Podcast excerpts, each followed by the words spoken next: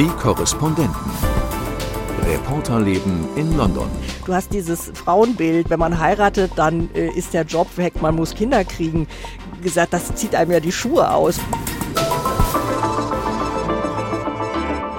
Hallo und herzlich willkommen zum Podcast der ARD London-Korrespondenten. Heute mit Gabi Biesinger. Hallo. Sven Lohmann. Hallo. Und mir, Imke Köhler. Drei große Themen haben wir für heute auf der Agenda. Wir werden uns den historischen Streiks im Gesundheitswesen widmen. Die Krankenschwestern und Pfleger sind im Ausstand und auch die Rettungssanitäter haben zwischenzeitlich die Arbeit niedergelegt. Dazu gleich mehr.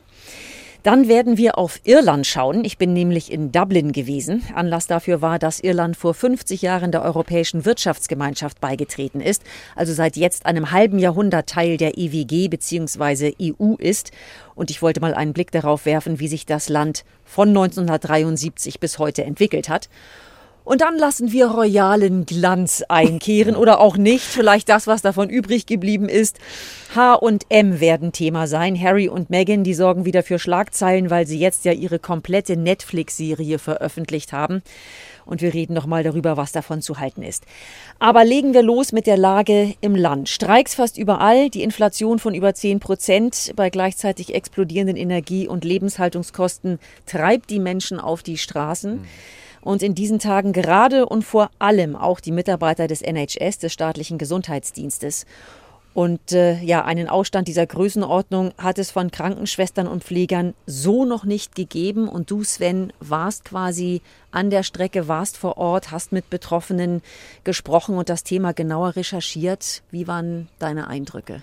Also mein Eindruck ist, dass da tatsächlich eine richtige Wut herrscht. Wir haben ja das schon seit ein paar Jahren, dass das Gesundheitssystem kurz vor dem Kollaps äh, steht, weil es einfach heruntergewirtschaftet ist und die Arbeitsbedingungen ja auch prekär sind. Aber so in den letzten Wochen und Monaten hat sich da richtig was aufgestaut. Ich glaube, das liegt zum einen daran, dass natürlich durch die Inflation die Lebenshaltungskosten sehr stark gestiegen sind und ähm, die Mitarbeiterinnen und Mitarbeiter im Gesundheitssystem zwar immer in den vergangenen Jahren Lohnerhöhungen bekommen haben, aber immer darunter, so dass sie im Moment das Gefühl haben, sie haben viel weniger im Portemonnaie und das, was sie als, als Geld zur Verfügung haben, dafür kriegen sie halt viel weniger.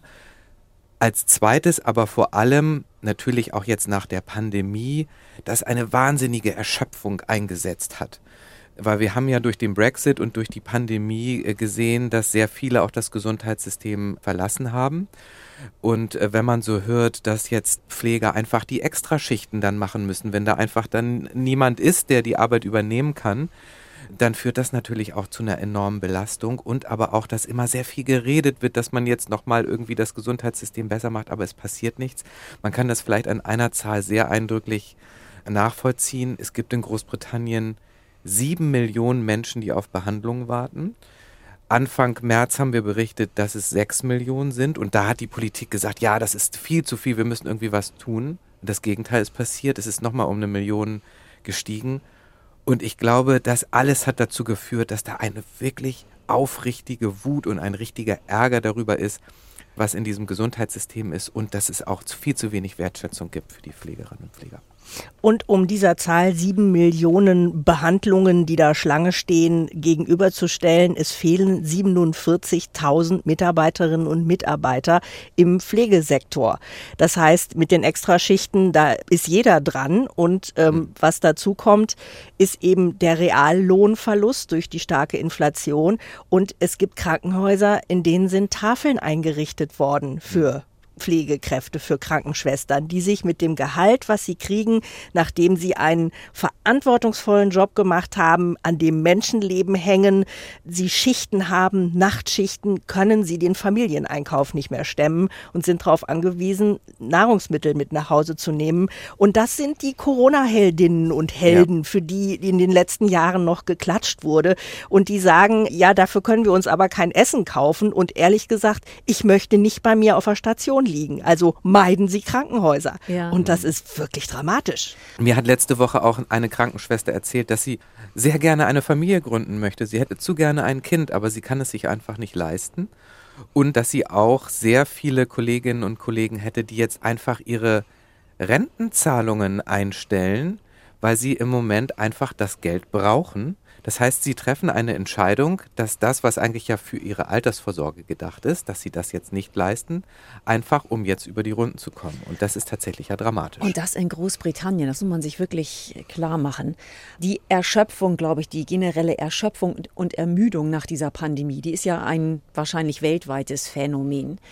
Aber hier in Großbritannien fällt das so weit auseinander, dass auf der einen Seite der NHS so der Stolz der Nation ist, er aber gleichzeitig chronisch unterfinanziert ist. Und wie gesagt, es fehlen Zehntausende Mitarbeiter allein in England, nur was äh, Krankenschwestern und Pflege angeht. Und ihr habt das abgesenkte Lohnniveau angesprochen. Also es sieht wohl so aus, dass die Krankenschwestern und Pfleger seit 2010, was das reale Lohnniveau angeht, acht Prozent verloren haben. Und in äh, manchen Fällen sind es laut Gewerkschaft sogar 20 Prozent. Und jetzt haben wir aktuell eine Inflation von über 10 Prozent. So, da kann man sich ungefähr vorstellen, dass man damit dann irgendwann mal sein Leben nicht mehr bestreiten kann. Und dadurch kommt diese auf den ersten Blick ja irrwitzige Forderung von 19 Prozent zustande, die jetzt nach dem Willen der Gewerkschaften obendrauf geschlagen werden sollen. Und da sagt Rishi Sunak, verständlicherweise, das ist nicht zu finanzieren. Hat er denn überhaupt Spielraum? Ich meine, dieser Mann setzt darauf, dass die Inflation runter muss. Das ist sein Augenmerk, die Inflation absenken. Kann er dann überhaupt auf Pump so viel mehr Geld in den NHS reingeben, um halbwegs derart höhere Löhne zu zahlen? Ja, er sagt ja, das ist genau das Problem. Wenn wir dieser hohen Lohnerhöhung nachgeben, dann steigt die Nachfrage, dann steigen die Preise, dann steigt die Inflation weiter. Das heißt, er rechnet vor, wenn wir die Gehälter erhöhen, steigt die Inflation weiter. Und weil sein allererstes Ziel ist, diese Inflation jetzt runterzukriegen, wird er sich nicht auf solche Forderungen einlassen. Die Regierung bietet ja so vier, fünf Prozent ungefähr an und bezieht sich damit auch auf eine Empfehlung eines unabhängigen unabhängigen Gremiums, dieses Pay Review Bodies, die das ungefähr als Tariferhöhung vorgeschlagen haben. Diese Zahlen wurden aber erhoben vor dem Ukraine-Krieg und vor der steigenden Inflation. Insofern müsste man das vielleicht auch ein bisschen korrigieren. Und die Frage ist ja, wo soll Rishi Sunak es hernehmen? Klar könnte man sehr Reiche mehr besteuern. Man könnte auch diese Windfall-Tax, die ja die britische Regierung nach sehr langem Ringen mit sich selbst für die Energieversorger, die Milliardengewinne eingefahren haben, aufgesetzt hat, noch weiter erhöhen. Also es gibt da vielleicht noch Geldquellen, aber da will er offenbar nicht ran. Und ich sehe im Moment nicht, wie die zusammenkommen sollen. Ich glaube, dass viel auch damit zu tun hat, dass sich diese äh, britische Regierung sehr, sehr hartleibig gibt und ähm, ja eigentlich auch gar nicht richtig in Verhandlungen eintreten will. Ich glaube, dass das ein Fehler ist. Wir haben das ja auch schon bei den Brexit-Verhandlungen immer gemerkt. Auf britischer Seite hat man sich ja immer sehr gerne sehr hart gegeben und nicht kompromissbereit. Das hat schon zu nicht äh, viel geführt und ich glaube, dass der Fehler sich auch hier wiederholt. Denn wenn man tatsächlich mit den Leuten spricht, natürlich geht es ihnen auch um Geld, aber ihnen geht es vor allem um Wertschätzung. Sie wollen vor allem, dass gesehen wird, welche mhm. Probleme mhm. es gibt und sie wollen halt eigentlich, dass das einfach mal angegangen wird. Und ich glaube, wenn sich die Regierung und der Steve Barclay, der als Gesundheitsminister ja der erste Ansprechpartner ist, wenn der sich hinsetzen würde und sagen würde, ich höre euch und hm, ähm, habt ja. bitte Verständnis, diese 19 Prozent, die, die kann ich euch nicht geben, aber lasst uns, sagen wir mal, sieb bei 7 Prozent. Oder landen. eine Einmalzahlung oder so. Oder eine Einmalzahlung. Aber meine Priorität mit euch gemeinsam ist, dass wir auch die Arbeitsbedingungen verbessern. Also wenn es einfach nur diesen Gang mal auf die äh, Pflegerinnen und Pfleger und auch natürlich äh, Rettungssanitäter geben würde, auf die zu, dann wäre schon relativ viel zu erreichen. Stichwort Rettungssanitäter, da haben wir jetzt ja auch eine ganz irre Lage gehabt, dass also auch die Rettungssanitäter gestreikt haben. Es war nicht mehr klar, ob der Krankenwagen kommt, wenn man einen Notfall hat. Vielleicht noch, wenn es ein Notfall der Kategorie 1 ist, aber ansonsten vielleicht auch nicht mehr. Das hat letzten Endes dann dazu geführt, das war schon wirklich besonders, dass es hier den öffentlichen Aufruf gab, doch bitte auf Kontaktsportarten zu verzichten, nicht zu reisen, sich auch nicht zu betrinken, damit man auf jeden Fall vermeidet, einen Krankenwagen brauchen zu müssen. So weit sind wir inzwischen. Ja, gestern war ja eben dieser Streiktag und äh, heute wurde dann gemeldet, es gab 70 Prozent weniger Notrufe als an einem normalen Tag. Also da haben Leute auch gewartet, äh, wo mhm. es jetzt nicht ganz so dringend war. Und sie sagen, wir werden jetzt tagelang auch diesen Stau wieder abarbeiten von Leuten, denen gestern nicht geholfen wurde. Mhm.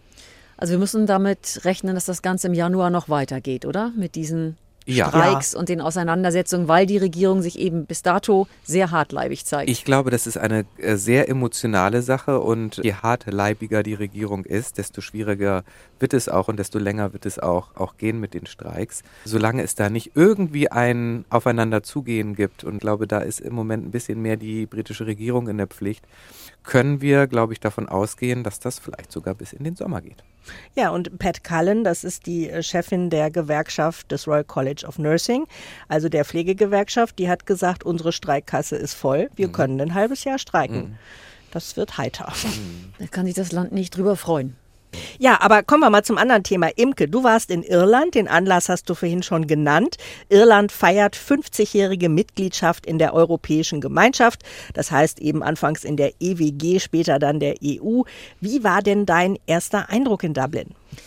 Der erste Eindruck war, dass die Menschen unglaublich EU-freundlich sind, wirklich der EU zugewandt und letzten Endes bestätigt, dass das, was wir aus Umfragewerten kennen und wissen, die Iren stehen absolut zu ihrer EU-Mitgliedschaft und es kommen dann sehr viele auf die Reisefreiheit zu sprechen. Die begeistert wirklich diese Tatsache, in andere Länder reisen zu können, ohne ein Visum zu brauchen, andere Kulturen kennenlernen zu können, nicht abgeschnitten zu sein, kein Insulaner-Dasein zu führen. Also das kam immer wieder in den Gesprächen. Und dann kommen natürlich viele auch auf die Wirtschaft zu sprechen und erinnern daran, wie viel Geld Irland erhalten hat aus mhm. den Struktur- und Sozialfonds, wie sehr man davon profitiert profitiert hat. Das Land wurde aufgebaut, das ja ursprünglich wirtschaftlich mal relativ schwach war. Und ähm, ja, es heißt dann, wir sind äh, gerne Teil des Binnenmarktes und wollen das auch sein, weil Irland eben sehr viel exportiert. Und da hat letzten Endes die EU-Mitgliedschaft geholfen. Und dann wird noch gesagt, und da will ich hier mal gerade einen Gesprächspartner zitieren, der sagte, und wir standen auch immer im Schatten von Großbritannien. Aber jetzt mhm. können wir gleichberechtigt am Tisch sitzen. Mhm. Also das kommt dann schon auch noch durch. Ja, nachdem äh, Großbritannien sich ja all diese Freiheiten wieder selbst abgeschnitten hat, von denen die Iren so begeistert sind, Reisefreiheit und so. Ich erinnere mich noch an das irische Tagebuch von Heinrich Böll in den 70er Jahren, wirklich Irland das Armenhaus Europas. Das hat sich massiv geändert? Wie hat sich das Land in den vergangenen 50 Jahren entwickelt? Du hast verschiedene Gespräche dazu geführt. Was ist in der Zeit alles passiert, politisch und gesellschaftlich? Oh, es ist wahnsinnig viel passiert. Also das muss man vielleicht wirklich fast trennen, politisch, gesellschaftlich und wirtschaftlich. Wenn wir uns zurückversetzen, Anfang der 1970er, die Troubles in Nordirland. Und da ist mir auch wirklich erst jetzt bei den Gesprächen klar geworden, wie sehr das auch Irland betroffen hat. Und wo es wirklich hieß, Irland sah seine nationale Sicherheit bedroht. Man wusste gar nicht, ob der Staat weiter bestehen würde. Alles wurde dem Thema Sicherheit untergeordnet und das hatte ganz große politische Konsequenzen auch für Irland, eben nicht nur für Nordirland. In Irland wurden die Freiheitsrechte der Bürger eingeschränkt, die Pressefreiheit wurde eingeschränkt. Also das muss man sich wirklich noch mal vergegenwärtigen, wie angespannt damals die Lage war. Und dann, was sicherlich nicht nur für Irland galt und gilt, sondern eben auch für viele andere Länder, man war natürlich, was die Gesellschaft angeht, auch von der Gleichberechtigung Lichtjahre entfernt. Damals, Anfang der 70er, gab es noch die Regel zum Beispiel, dass Irinnen, die im öffentlichen Dienst beschäftigt waren, in dem Augenblick, wo sie geheiratet haben, ihren Job aufgeben mussten. weil man von den Frauen erwartet hat, dass sie dann Mutter werden und ja Zeit brauchten für die Kindererziehung. Also der Job war dann weg. Und im öffentlichen Dienst war das Vorschrift, aber auch ein Großteil der Privatwirtschaft hat sich offensichtlich daran orientiert.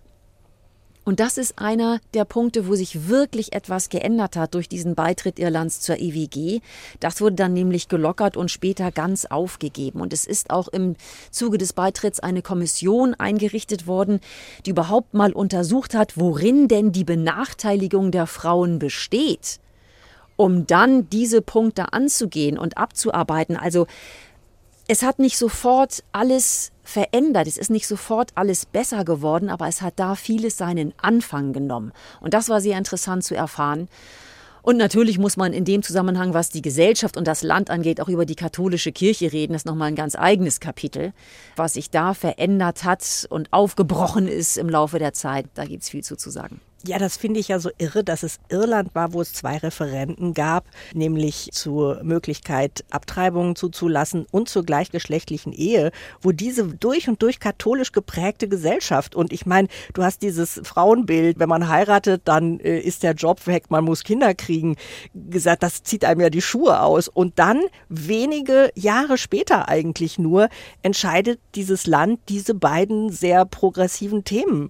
Was ist dir dazu begegnet? Ja, das wirkt von außen so wahnsinnig abrupt. Und da fragt man sich wirklich, wie kann das sein? So dieser totale Wandel ne? von, von hier nach da.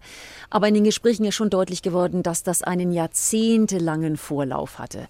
Ein sehr schönes Bild fand ich, wie ein Gesprächspartner gesagt hat, wir sind zwar zu dem Zeitpunkt gegangen, aber die Jacken hatten wir schon 20 Jahre vorher an. Wir sind nur in dem Augenblick dann aufgestanden und gegangen. Also da kommt vieles zusammen. Natürlich die Liberalisierung, die Moderne, man hat sich an EU-Normen orientiert. Die katholische Kirche ist unfassbar in Misskredit geraten durch all die Missbrauchsskandale. Da ist ja Unglaubliches ans Tageslicht gekommen. Und das war ein fundamentaler Vertrauensbruch dann auch, wo die Iren entschieden haben, die katholische Kirche ist jetzt nicht mehr maßgeblich und gibt nicht mehr vor, wie wir zu leben haben. Wir wollen was anderes. Es war eine größere Gemengelage, als man so denken würde, aber hatte eben auch tatsächlich einen langen Vorlauf. Das war nicht so knallauffall.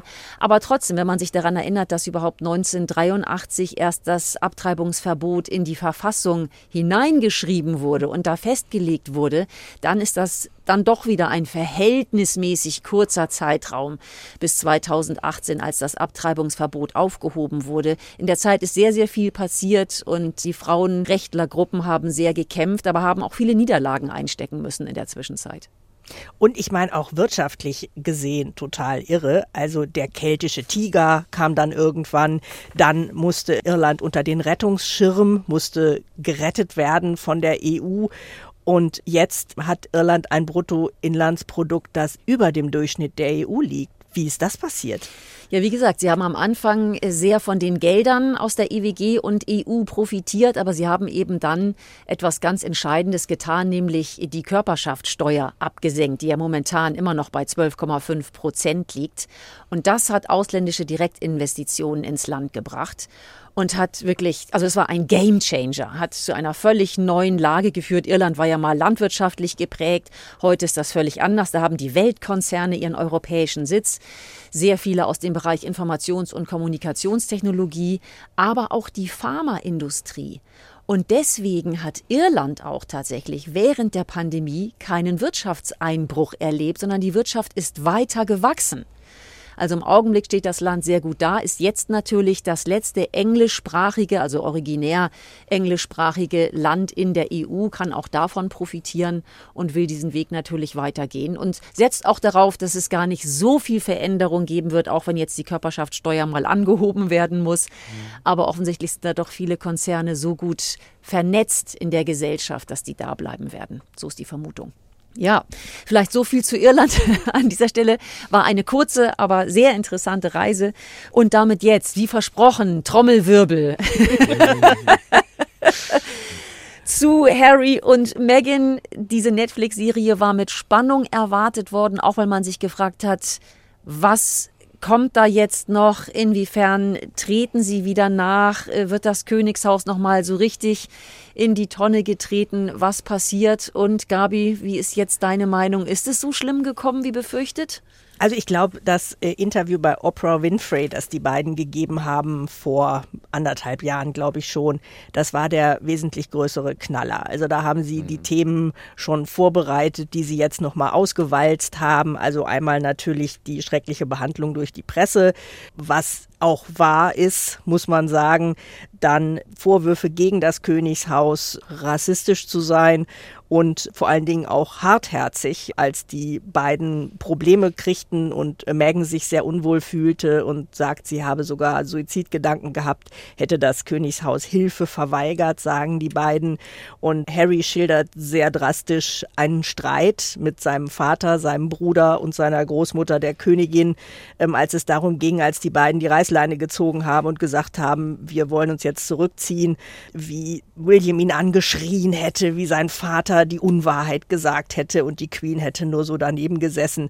Und es sei immer darum gegangen, die Institution zu verteidigen. Und sagen wir mal so, das wundert uns nicht besonders, dass vor allen Dingen die Institution verteidigt werden soll. Aber ja, es ist sehr für den amerikanischen Markt produziert, die Erzählweise und es wird eine wunderbare Liebesgeschichte da erzählt. Und also man hat natürlich schon so ein bisschen Mitleid mit den beiden, weil man so denkt, auf was für einem Weg sind die da eigentlich? Was haben die denn erwartet? Mal Sven fragen, ob der auch ja. Mitleid hat. also aber ich habe manchmal so den Reflex, weil äh, die britischen Medien sind ja sehr anti Harry und Meghan mhm. und ich habe immer den Reflex, also so kann es ja nun auch nicht sein. Nee. Ne? Also mit was für einem, ich sag's mhm. mal, Hass ja auch mhm. manche britische Medien den beiden begegnen, so dass ich da immer merke, ich entwickle da doch mehr Verständnis äh, für die beiden, weil die, glaube ich, auch einfach so diese menschliche Sehnsucht auch haben, die sie einfach aber in dieser Institution nicht bekommen. Und ich hatte mir tatsächlich auch ein bisschen äh, mehr noch erhofft, aber äh, Gabi, du hast vollkommen recht, eigentlich äh, wissen wir das meiste. Das Einzige, was vielleicht noch mal ein bisschen verständlicher geworden ist, wir reden ja schon seit Monaten äh, darüber, dass es äh, diesen Bruderstreit gibt mhm. und das Zerwürfnis und die beiden, die ja eigentlich immer ein sehr enges Verhältnis miteinander hatten, äh, jetzt große Probleme haben und wo man ja gar nicht weiß, ob das zu kitten ist.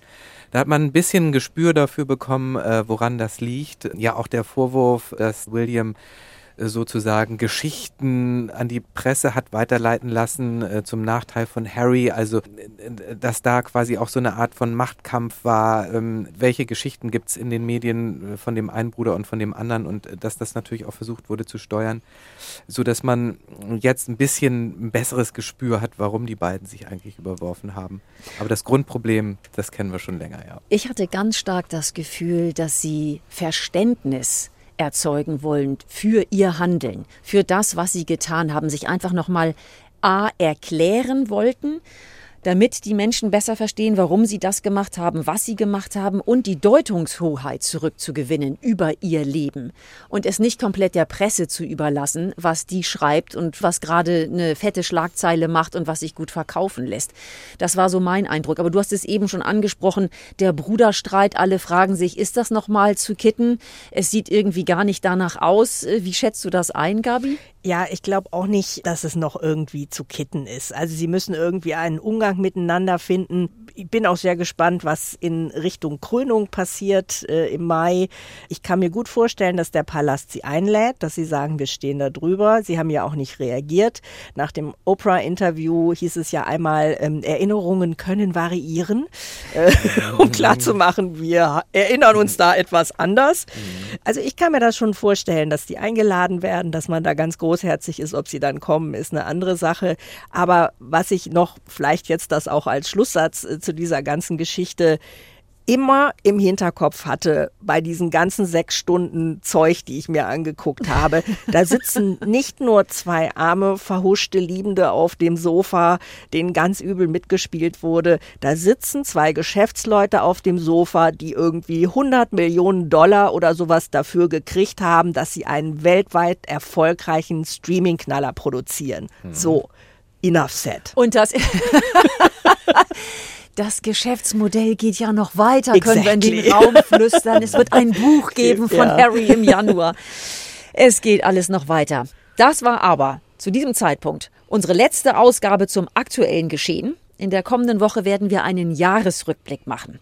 Man kann ja nicht sagen, dass in Great Britain nichts passiert 2022 wäre. nichts passiert wäre. Nein, das können wir nicht sagen. Langweilig Drei Premiers, die Queen ist gestorben. Also da kann man einiges Revue passieren lassen. Das werden wir nächste Woche tun. Bis dahin sagen wir Tschüss und ein herzliches Merry Christmas von Imke, Gabi und Sven. Merry Christmas! Tschüss. Merry Christmas. Jeden Sonntag auf das Auto verzichten? Ich bin nicht mit dem Fahrrad auf der Autobahn gefahren. Wir wissen nicht, wie es weitergehen wird. Man hätte schon damals viel mehr auf Windkraftwerke und Offshore-Windkraft setzen müssen. Deine Geschichte erzählt dein Leben. Unsere Geschichte erzählt von unser aller Leben. Deine Geschichte. Unsere Geschichte. Die 70er. Das war schon ja, bewusstseinsfördernd, möchte ich das nennen. Dass die großen politischen und wirtschaftlichen Veränderungen im Gefüge unserer Erde uns überraschen und schlecht vorbereitet antreffen. Deine Geschichte, unsere Geschichte. Ein Podcast von NDR Info. Jetzt in der ARD Audiothek.